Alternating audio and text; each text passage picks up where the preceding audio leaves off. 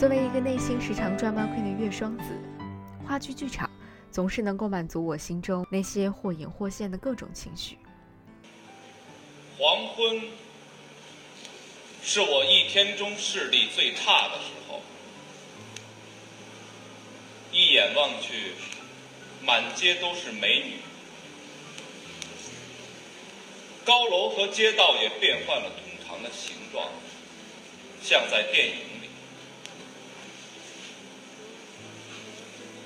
你就站在楼梯的拐角，带着某种清香的味道。有点湿，奇怪的气息。擦身而过的时候，才知道你在哭。事情就在那时候发生。当你随意同情，一切只能是我的故事。一壶浊酒，喜相逢。古今多少事，都付笑谈中。你是不露心中的风，你是无时不在、无处不在的风。我不在剧场，就在去剧场的路上。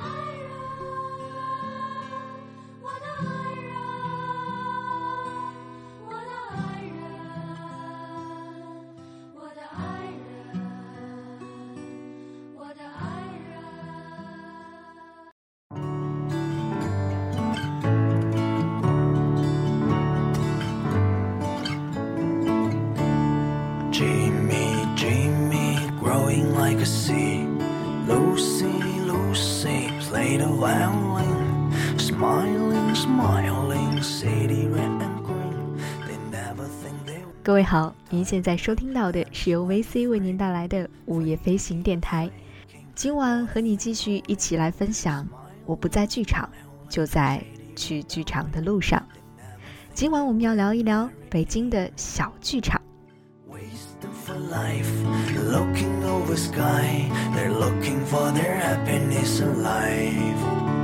But fact is a black, it driving they too mad. They still believing just as bringing back. 在很多个晚上的七点半钟，同一时刻，不同的剧场。我知道，我又和很多好朋友们在一起了。我们都坐在剧场的黑影里，一起等待着台上的追光灯亮起，在各种悲欢离合的故事里，被感动，被救赎。与那些宏大的剧场相比，也许在小剧场里的叙事与表演，更能够打动人心，更能够让你觉得，这里在上演的，是属于你的故事。所以今晚维 C 要向你推荐，在北京城我最喜欢的那些小剧场。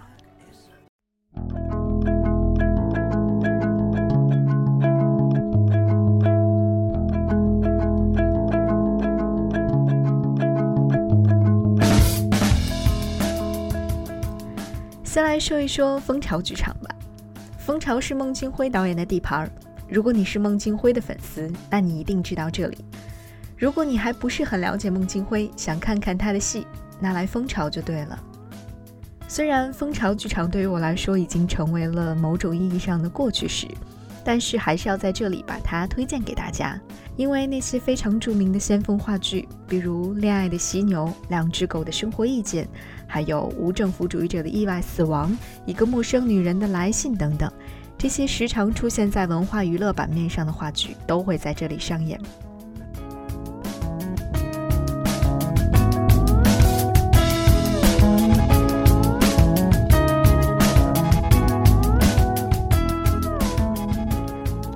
蜂巢据说是两千零八年孟京辉特意为《恋爱的犀牛》开辟的新剧场。取名为蜂巢呢，是要暗喻要像蜜蜂一样辛勤的工作，为了自己的戏剧理想不断的努力。那在蜂巢剧场当中，大约有三百多个座位，有三种颜色的座椅，代表着三种不同的价位。最后几排以及两边的简易的座椅位置呢，一般是卖给学生的学生票，大概只有五十元钱。所以呢，这里也成为了我学生时代最经常出入的剧场。如果你还是学生党的话，那千万不要错过这样的福利。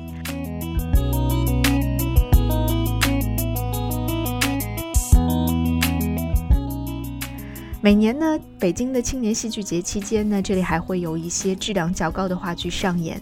再加上孟京辉对于国外的戏剧作品非常的关注，所以在青年戏剧节的时候，会有一些外国作品在这里演出，是非常推荐的。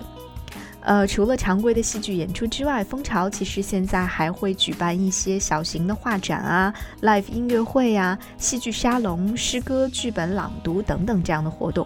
如果你感兴趣的话呢，也是可以积极去参加的。顺便在这里还要提一下，活跃在蜂巢当中的青年演员，他们大部分都是来自于孟京辉的戏剧工作室。其中呢，呃，有一个团队是主要出演一些喜剧类作品的，以《两只狗的生活意见》为代表。他们当中的韩鹏毅是我最喜欢的演员。还有一个团队呢，主要是演一些相对偏文艺类的作品。以《恋爱的犀牛》一个陌生女人的来信为代表，那他们当中的黄香丽绝对是这里最棒最棒的女演员了。还有一个团队呢，是主要出演音乐剧的，以《初恋》啊《空中花园谋杀案》为代表，其中张一成绝对是佼佼者，他的演技可以甩其他演员好几条街都不止了。那前两个团队的作品都非常的推荐，至于音乐剧呢，呃，可能要看个人的喜好了。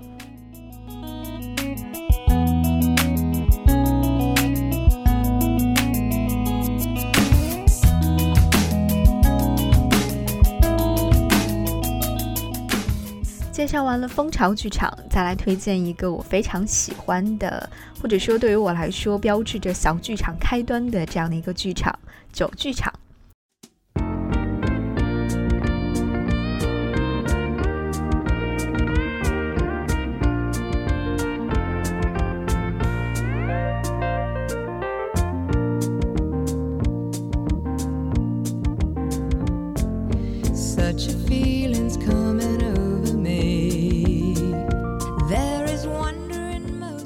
九剧场呢是距离广院最近，演出频率和质量都尚可的一个小剧场。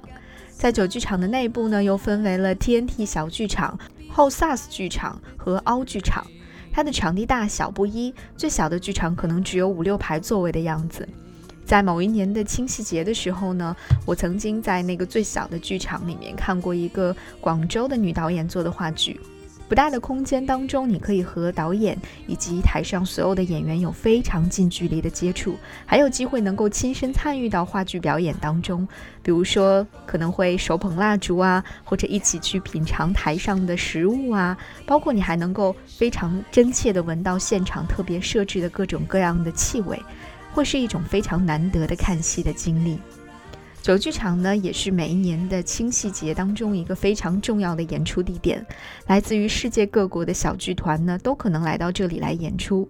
除此之外呢，像北京国际现代舞演出季、中韩文化演出季、亚洲当代戏剧节、现代艺术节等等一系列的演出季，也都会在这里举行。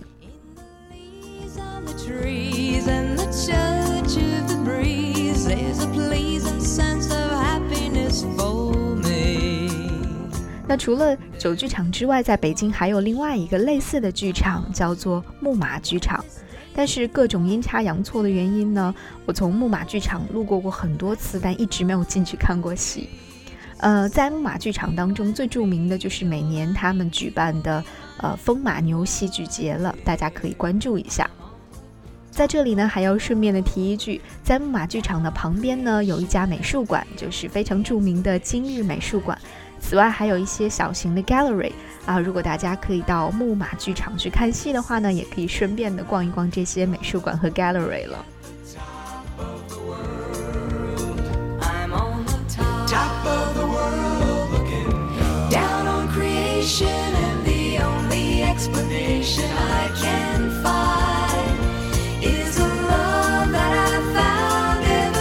You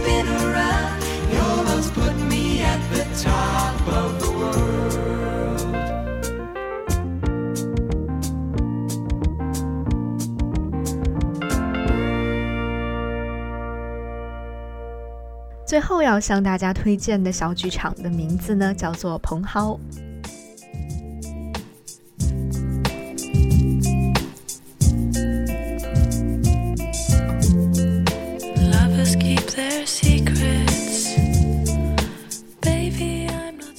蓬蒿剧场啊，说起来，大家提起最多的定语，可能就是北京第一家民间小剧场了。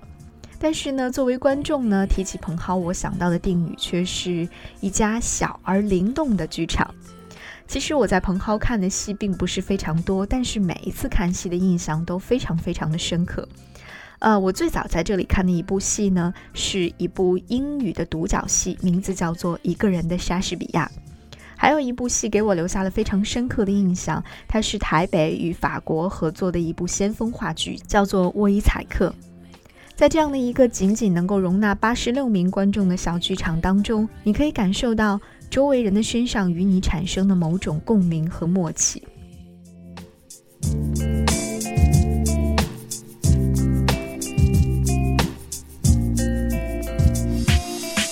冯浩剧场的位置呢，非常的特别，它紧邻中央戏剧学院。所以在这里呢，经常会有一些中戏的学生作品演出，也有他们独立出品的一些剧目，呃，与国外一些剧团合作出品的剧目等等。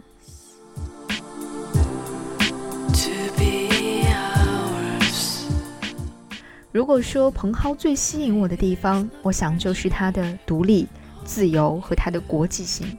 因为这里和德国、法国、瑞士、以色列、美国、英国、日本等很多个国家的很多剧团和剧作家都有非常亲密的合作，所以呢，你在这里经常会看到一些非常有趣的交流项目或者是活动，所以这里已经成为了一个了解其他国家文化和戏剧作品的窗口和平台了。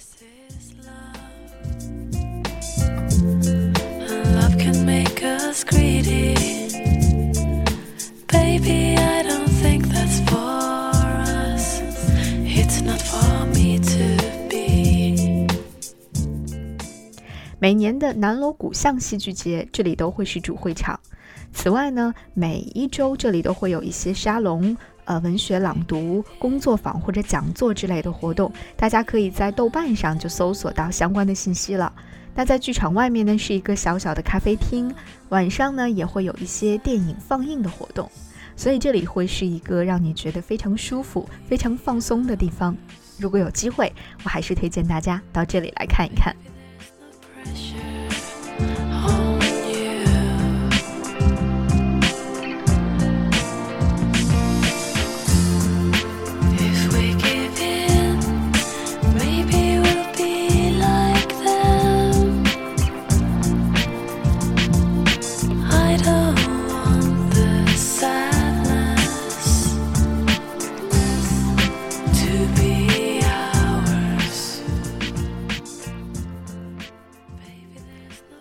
实呢，随着近年来看话剧的人越来越多，喜爱话剧的人越来越多，在北京呢，也是各种各样的大剧场、小剧场层出不穷。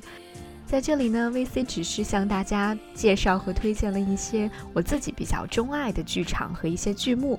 那如果你有更多的非常好的推荐呢，也欢迎你在评论当中或者在微信公众号当中和我们互动，我们将会在今后的节目当中继续和大家来分享。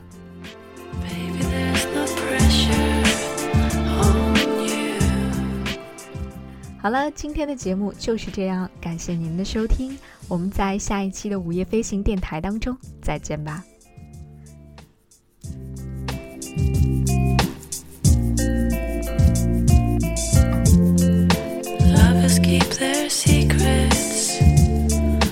baby i'm not sure if this is love